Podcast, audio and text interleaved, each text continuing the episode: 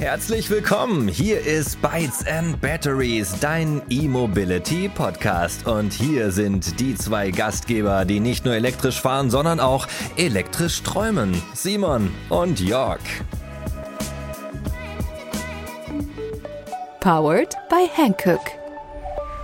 Ja, hallo und ganz herzlich willkommen bei Bytes and Batteries, dein E-Mobility Podcast. Habt ihr euch eigentlich mal gefragt, warum die Mobilitäts- und Energiewende, mal abgesehen von Lieferengpässen und politischer Gegenwehr, so schleppend vorankommt? Wer sich bereits für den Kauf einer Wallbox entschieden hat, weiß wahrscheinlich, wovon ich spreche. Diese ist schnell online bestellt, in drei bis fünf Tagen geliefert, circa aber findet heutzutage mal einen Elektrofachbetrieb, der kurzfristig für eine Vorortprüfung vorbeikommt und eine Ladelösung zügig installiert. Denn häufig müssen Schaltschränke nachgerüstet oder weitere Punkte in der Vorabplanung berücksichtigt werden, bevor eine Wallbox in Betrieb genommen werden kann. Dies bedarf einer genauen Planung und Abstimmung zwischen den Kundinnen und Kunden und dem Handwerksbetrieb. In dieser Episode haben wir für euch endlich wieder eine weibliche Stimme vor dem Mikrofon. Wir freuen uns sehr und zwar die liebe Annemarie de Jong von JumpTech. Das Unternehmen stellt Installateuren von Ladeinfrastruktur eine spezialisierte Software zur Verfügung. Dadurch sparen sich Elektrikerinnen und Elektriker Zeit und können ihre Prozessschritte dank einer Vielzahl an Templates und Features relativ einfach optimieren. Klingt super, oder? JumpTech zählt in Großbritannien übrigens zu den Marktführern und bietet seine Tools nun auch auf dem deutschen Markt an. Der Bytes and Batteries Podcast wird unterstützt von Hankook und Ion, der globalen Reifenfamilie speziell für Elektroautos. Hi Annemarie, schön, dass du heute unser Gast bist. Und bevor wir über euer Business sprechen, würde unsere Hörerinnen und Hörer natürlich sicher gerne mehr über dich erfahren. Du hattest bereits spannende Positionen bei großen Playern. Achtung, zuhören, liebe Fans, Tesla und aber auch Energieriesen wie Sonneninne, bist Keynote-Speakerin und sprichst mehrere Sprachen. Aber stell dich doch bitte einmal selbst vor. Wer bist du? Was machst du? Warum liebst du, was du tust?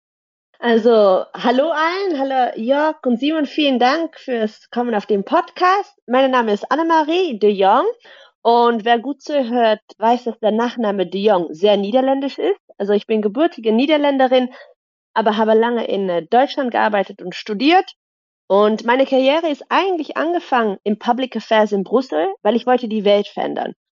Aber nach einiger Zeit dort habe ich gemerkt, da wird es nicht passieren. Da ist es nur reden, reden, reden, schwierig, äh, reden.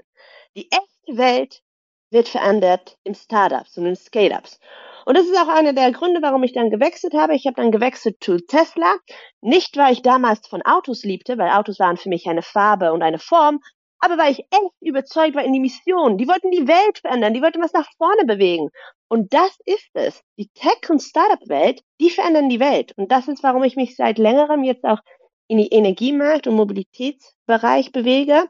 Immer Elektromobilität, muss ich dazu gestehen.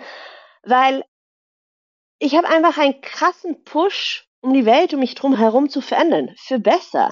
Ich bin selber auch Mutter und ich möchte die Welt besser hinterlassen für meine Kinder. Ich möchte, dass wir in einer sauberen, nachhaltigen Welt leben, dass alle gute Chancen haben. Und wer sorgt davor? Das sind häufig doch die Startups und Scale-ups. Ja, also vielen Dank für dein enthusiastisches Plädoyer. Super schön, dir einfach zuzuhören, warum du dich für den Karriereweg entschieden hast. Also macht auf jeden Fall jetzt schon Spaß. Von mir auch erstmal herzlich willkommen. Jörg hat ja bereits im Intro gesagt, eine Wallbox schnell an die Wand zu schrauben und losladen, das ist ja gar nicht so einfach. Aber brauchst dazu wirklich eine eigene Software? Vielleicht kannst du uns mal kurz erzählen, wie so ein typischer Prozess bei euch abläuft, bis so ein Teil tatsächlich hängt und läuft. Also, es fängt an mit die schöne Geschichte, du entscheidest dich, ich möchte elektrisch fahren. Und oh warte, ich möchte auch noch aufladen. Dann geht die Reise weiter. Du denkst, boah, ich brauche einen Installateur. Toll. Du fängst an anzurufen. Erster Anruf. Voicemail. Ja, leider sind unsere Bücher voll. Bitte nicht melden. Ihr könnt euch über die Webseiten melden. Vielleicht melden wir uns zurück. Zweiter Installateur rufst du an. Leider total voll belegt. Er könnte vielleicht vorbeischauen in zwölf Wochen. Gut, beim fünften Installateur hast du Griff. Und jemand sagt, ja, komm doch gerne vorbei. Aber erst in neun Wochen. Das ist natürlich nicht bei allen so. Ne? Es gibt auch Installateure, die schnell vorbeikommen. Aber wir wissen, dass der Fachkraftenmangel echt da ist und dass wir viel Bedürf haben, um weiter voranzukommen. Aber gut, Der Installateur ist bei dir vor Ort, er schaut sich das an. Du hast ausgewählt, dass du es in der Tiefgarage installieren möchtest. Ne? Vielleicht hättest du auch gedacht, einen Außenstellplatz oder die Hauswand, aber gut, für Tiefgarage hast du dich entschieden. Und dann kommen die nächsten Fragen. Weil wie sieht's aus mit wie viel Wände gibt zwischen dem Installationsort und dem Zähler?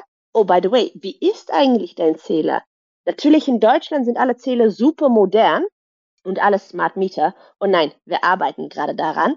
Also wahrscheinlich ist dein Zähler noch ein bisschen älter. Gut, also was stellen wir fest? Da muss noch ein Wanddurchbruch gemacht werden, da muss noch ein bisschen gegraben werden.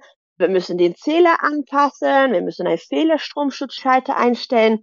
Alles natürlich ganz easy, kann passieren in vier Wochen Zeit.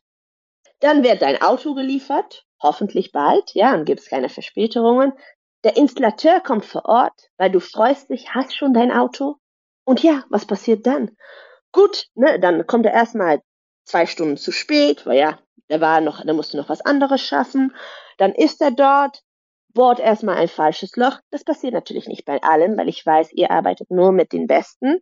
Fährt er jetzt los, weil er möchte schnell zu seinem nächsten Job, aber ist leider das Inbetriebnahme vergessen, also muss nochmal zurückerklären und da er nicht so pfiffig ist wie du und ich, ist der App auch noch nicht ganz klar, wie der benutzt werden sollte für Frau Müller. Also ja, echt weiter kommt sie nicht. Natürlich ist das jetzt vielleicht ein bisschen übertrieben, ne? Aber ganz im Allgemeinen, wie das Prozess aussieht, ist häufig muss man vor Ort an einfach schauen, was die Situation ist. Da muss ein Termin gemacht werden, da muss kommuniziert werden mit den Kunden. Und was wichtig ist, es ist nicht nur das Schrauben an der Wand oder in der Tiefgarage, aber es ist auch das Teil von Inbetriebnahme und Erklären beim Kunden, wie das wirklich funktioniert. Weil wir müssen nicht vergessen, nicht alle sind so digitalisiert wie wir und nicht für alle ist es selbstverständlich. Also da kommt schon einiges auf ein Handwerker zu. Ja, also voll cool, was du, wie du das so überspitzt darstellst. Klar, die meisten von uns kennen diese Probleme. Bei mir war es tatsächlich umgekehrt weil ich habe meinen Tesla im Februar 2022 bestellt und der kam dann halt erst im November. Das heißt, ich hatte dann durchaus noch genug Zeit, die Wallbox anzubringen. Aber klar, die Probleme, die du beschreibst, die kennt jeder Elektromobilist der ersten Stunde auf jeden Fall auch und super cool, wie du das so lebhaft dargestellt hast. Genau, und ich glaube auch, man hört, dass du nicht das erste Mal vor einem Mikrofon stehst oder beziehungsweise auch auf einer Bühne, hier halt auf einer digitalen Bühne, denn du bist ja auch Keynote-Speakerin. Und der Simon hat, hat ja schon gesagt, du hast ein enthusiastisches Plädoyer hingelegt und ich finde, du versprühst richtig so diese Energy und das merkt man. Also es macht jetzt schon total Spaß, dir zuzuhören. Aber Annemarie, sag mal, das klingt doch jetzt irgendwie alles ein bisschen komplexer, als die meisten von uns vielleicht vermutet hätten und zeigt auch, warum man Planung, Überwachung und Durchführung lieber von Anfang an über ein professionelles Tool jetzt abbilden sollte, anstatt wie über Excel oder ich merke mir so ein paar Sachen, also quasi als Handwerksbetrieb. Welchen Nutzen habe ich denn jetzt als Endkunde, wenn mein Handwerker oder Elektriker mit einer Software von euch arbeitet? Also, es gibt natürlich verschiedene Voransätze, wie man weiter vorankommt. Und ich glaube, jeder hat echt viel Potenzial, seine Firma gut zu führen. Aber wenn du deine Firma skalieren möchtest und echt großartig aufsetzen möchtest, dann helfen die intelligente Prozesse von JumpTech, weil die unterstützen dich einfach optimal bei deiner täglichen Arbeit. Wir helfen dir schrittweise durch die Installation zu kommen und begleiten sie jeweils bei erfolgreicher Inbetriebnahme. Gar nicht unwichtig.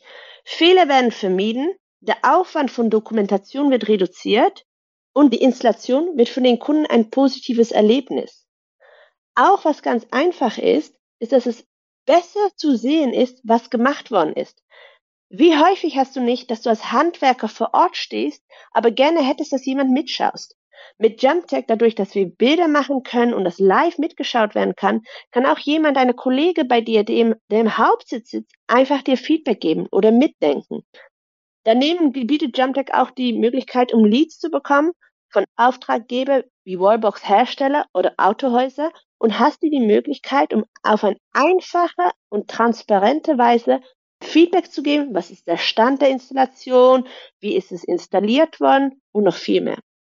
Ja, cool. Das heißt, ihr seid aber auch so eine Art Plattform. Das heißt, wenn ich mich anmelde, dass ich, weil du gemeint hast, ich könnte da auch Leads bekommen, wenn ich jetzt Elektriker bin zum Beispiel. Das heißt, ihr arbeitet dann auch mit Herstellern zusammen von Wallboxen? Genau, also eigentlich ist JumpTech ein Ökosystem und wir arbeiten sehr eng mit Wallbox-Hersteller, mit Hersteller von Elektroautos, alle große Automarke äh, auch einige chinesische, da arbeiten wir eng mit zusammen, weil diese haben auch alle Interesse, ne? Wie ist der Customer Experience vom Kunde? Und natürlich selber die Installateure. Also diese Dreieck Installateur, Wallbox-Hersteller und Autohersteller, die bringen wir zusammen und ja, sorgen da einfach für, dass wir die weltweite Einführung von Elektrofahrzeugen beschleunigen. Ja, das klingt ja schon super spannend.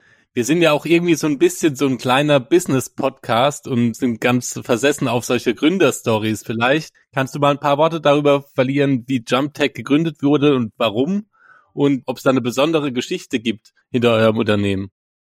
Also die Geschichte ist eine Geschichte von einer persönlichen Erfahrung. Die Erfahrung von unserem Gründer Phil Nunn.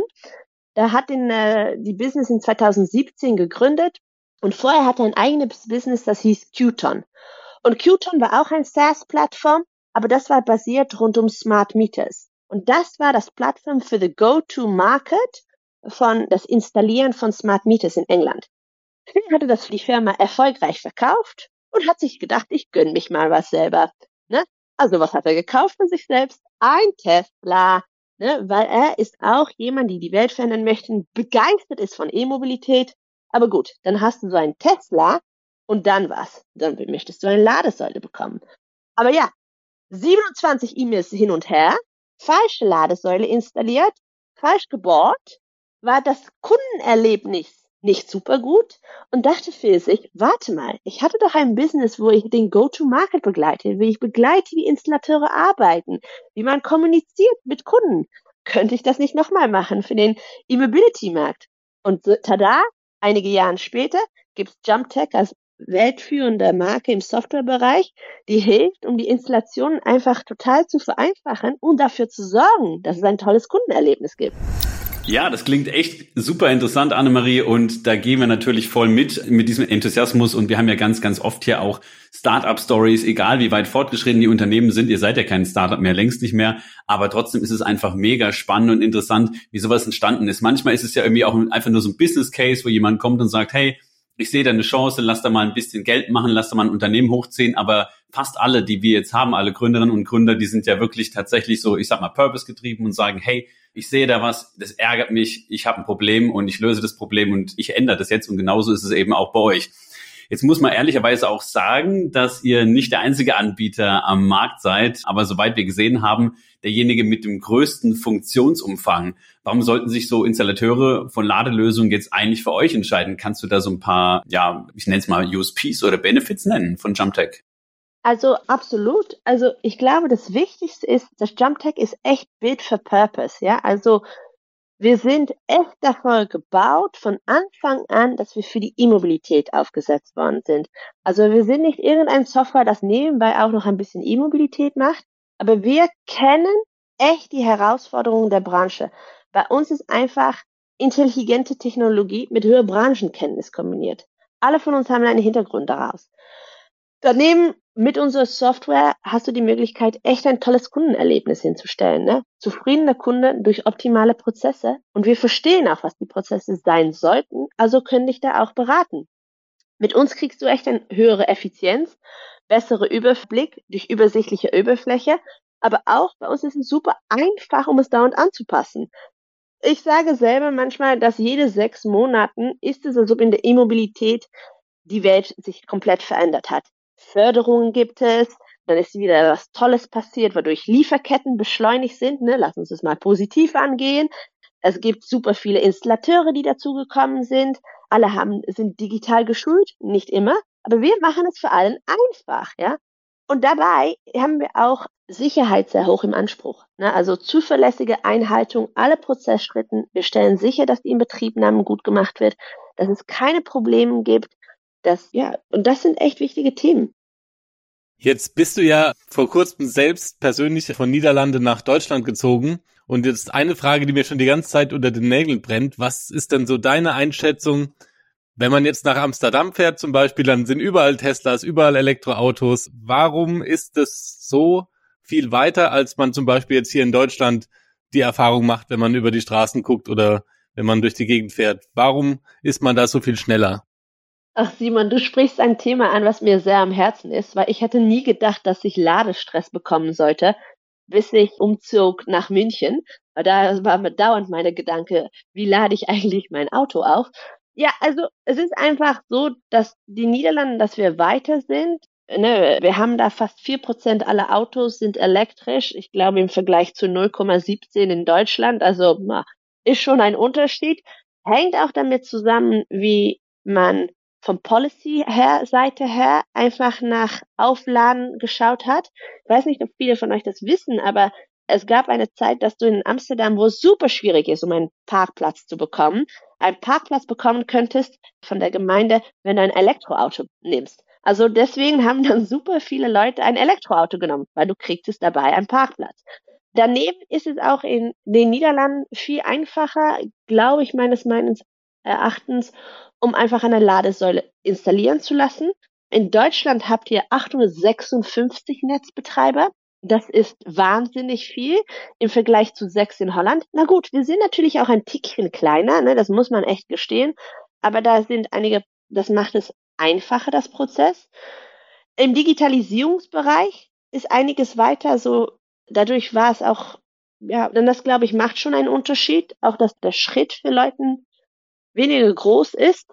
Ja, und Förderung hat eine große Rolle gespielt. Und vielleicht, und das sollten wir auch nicht unterschätzen, ich glaube, dass auch in manchen Großstädten, ne, jede vierte oder fünfte Person kennt jemanden, der bei einer der größten deutschen Autohersteller arbeitet. Das hat man in den Niederlanden viel weniger. Da kennt man vielleicht jemanden, der bei einem Fahrradhersteller arbeitet, aber nicht so, so deutlich, ne, von die größeren Marken getrieben. Und deswegen war Innovation da auch vielleicht, ja, würde das offene Empfang unbewusst. Ich glaube, das spielte eine Rolle. Das kann gut sein. Und das Thema Fahrrad finde ich ein sehr gutes Stichwort von dir ein guter Stichpunkt, denn uns würde natürlich auch interessieren, wie jetzt so dein persönlicher Mobilitätsmix aussieht. Das ist quasi Frage eins. Also sowohl in den Niederlanden hat sich das jetzt in Deutschland verändert, weil zum Beispiel jetzt, ich sage einfach mal, keine Fahrradwege ausreichend ausgebaut sind. Das wird ja immer wieder vorgeworfen. Und natürlich Frage Nummer zwei. Ja, wenn du jetzt irgendwie wünschst dir was spielen dürftest, wie würdest du denn die Mobilität von morgen gestalten, sowohl urban als jetzt auch ja in einem Land wie Deutschland jetzt zum Beispiel? Also angepasst einfach jetzt auf Deutschland. Ja, also lass mich vielleicht erstmal anfangen mit meiner eigenen Mobilitätsmix. Da ich vor kurzem umgezogen bin und mein eigenes Wagen in Holland lassen müsste, bin ich gerade am Umschauen nach einem Auto E-Auto, selbstverständlich. Ich mache im Moment total viele Probefahrten, aber bin eigentlich überzeugte Tesla-Fahrerin und schaue mir jetzt auch an, was die Möglichkeiten da sind und überlege immer, entweder nehme ich da ein Abo oder doch dieses, ne, dieses One-Time-Möglichkeiten.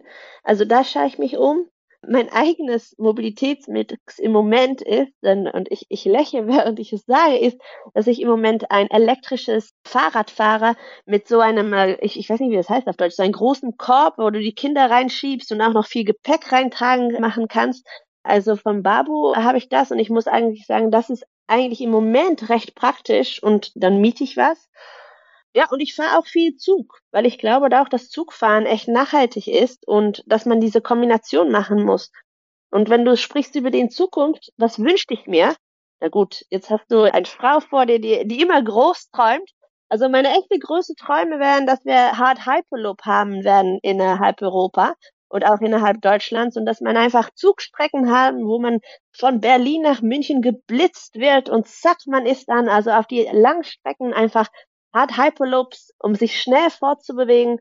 Ich glaube, dass die Zukunft auch echt liegen wird in autonomes Fahren. Also wenn man Auto fährt, dann gerne elektrisch, aber dass wenn man nach Ingolstadt oder nach, sagen wir mal, Stuttgart, dann entweder die Möglichkeit über den Bahn und Hyperloop und zack, du bist da oder mit autonomes Fahren. Das wären so meine Wünsche für die Langstrecken und natürlich innerhalb der Stadt, dass da auch echt noch mehr Möglichkeiten geschaffen werden für Fahrradfahrer. Weil ich gestehe, dass ich in Deutschland mit einem guten Helm fahre, ne, Sicherheit vorab und ein gelbe Weste, dass jeder mich gut sieht, weil man bemerkt einfach deutlich, dass dieses Radfahren noch nicht für allem im Blick steht und dass deswegen auch die Autos sich einfach anders verhalten. Mega guter Punkt. Ich habe neulich mit einem ehemaligen Vermieter von uns gesprochen und der wohnt jetzt seit zehn Jahren oder so in den Niederlanden und er sagte auch, es ist sehr furchtbar, hier Fahrrad zu fahren. Das ist mir vorher gar nicht aufgefallen. Erstens deshalb, weil er nicht Fahrrad gefahren ist, denn er hatte irgendwie, irgendwie ein bisschen Angst im Verkehr, zu Recht.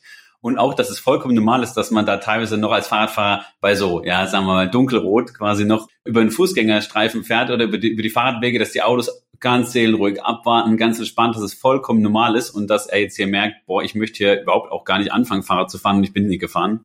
Das Gesetz ist auch anders hier. Ne? Also jetzt bin ich kein Juristin, also bitte nagel mich nicht drauf fest. Aber in Holland, wenn du einen Unfall hast mit einem Fahrrad, das Fahrrad hat nie Schuld.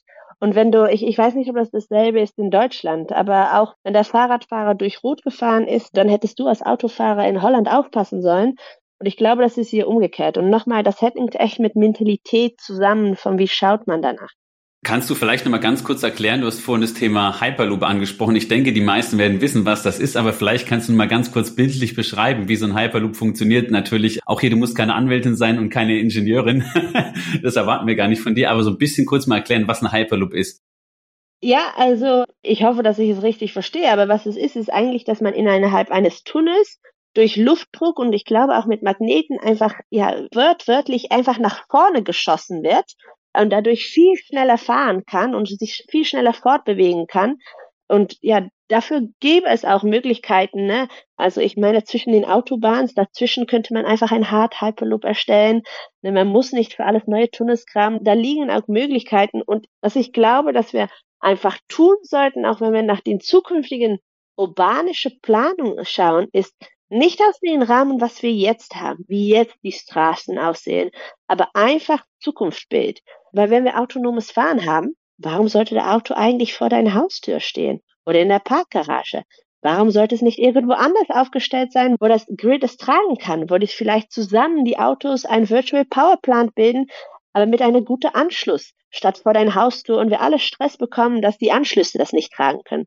Also ich glaube, es ist ganz wichtig, dass wir langfristig umdenken in die Planung und auch umdenken in, wie möchten Leute sich fortbewegen. Weil wenn du autonom fahren könntest, warum musstest du dann immer um 7 Uhr losfahren? Nochmal, ich glaube, da muss auch gesetzlich was angemacht werden und ich glaube auch, es ist super viel Erziehung und Mitgestaltung der Kunden und die Leute, die es benutzen.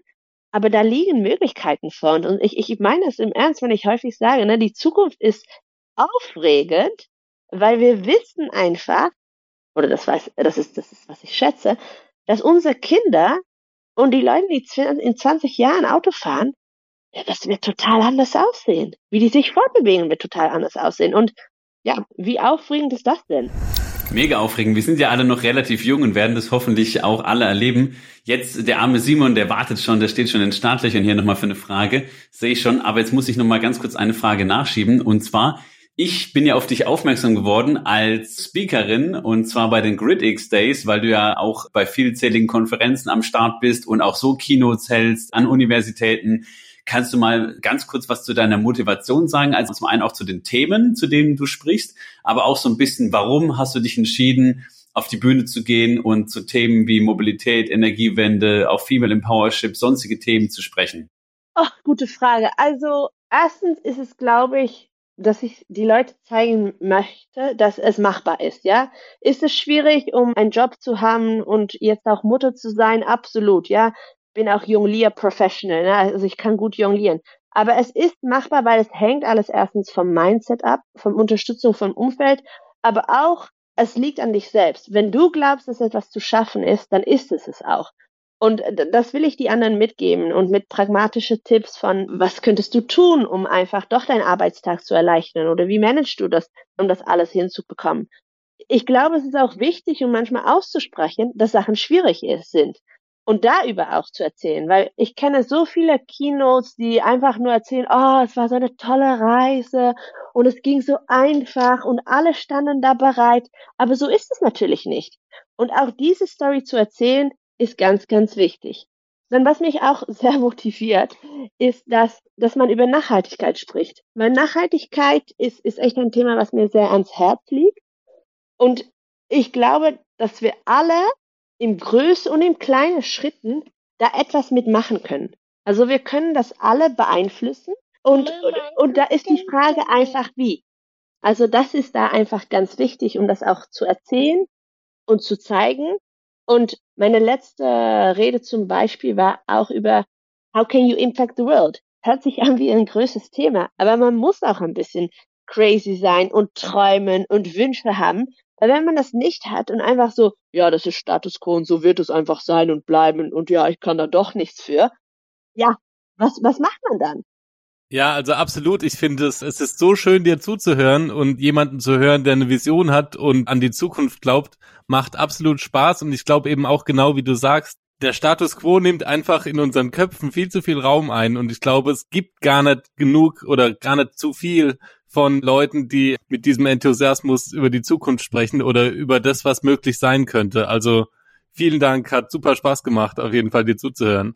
Das kann ich nur ergänzen und kann sagen, es war wirklich jetzt mal ein richtig cooler, knackiger Talk und ich glaube auch, es ist keiner eingeschlafen hier von den Zuhörerinnen und Zuhörern. Ganz im Gegenteil, wahrscheinlich werden jetzt alle googeln, wer ist denn diese Annemarie de Jong, was macht die denn? Kann ich mir eine Keynote anhören? Ich kann schon so viel sagen. Es gibt auf jeden Fall auch YouTube-Videos von dir oder sonstige, wenn man mal sucht und kann schöne Motivational Speeches von dir anhören. Macht richtig Spaß, ist auch total witzig.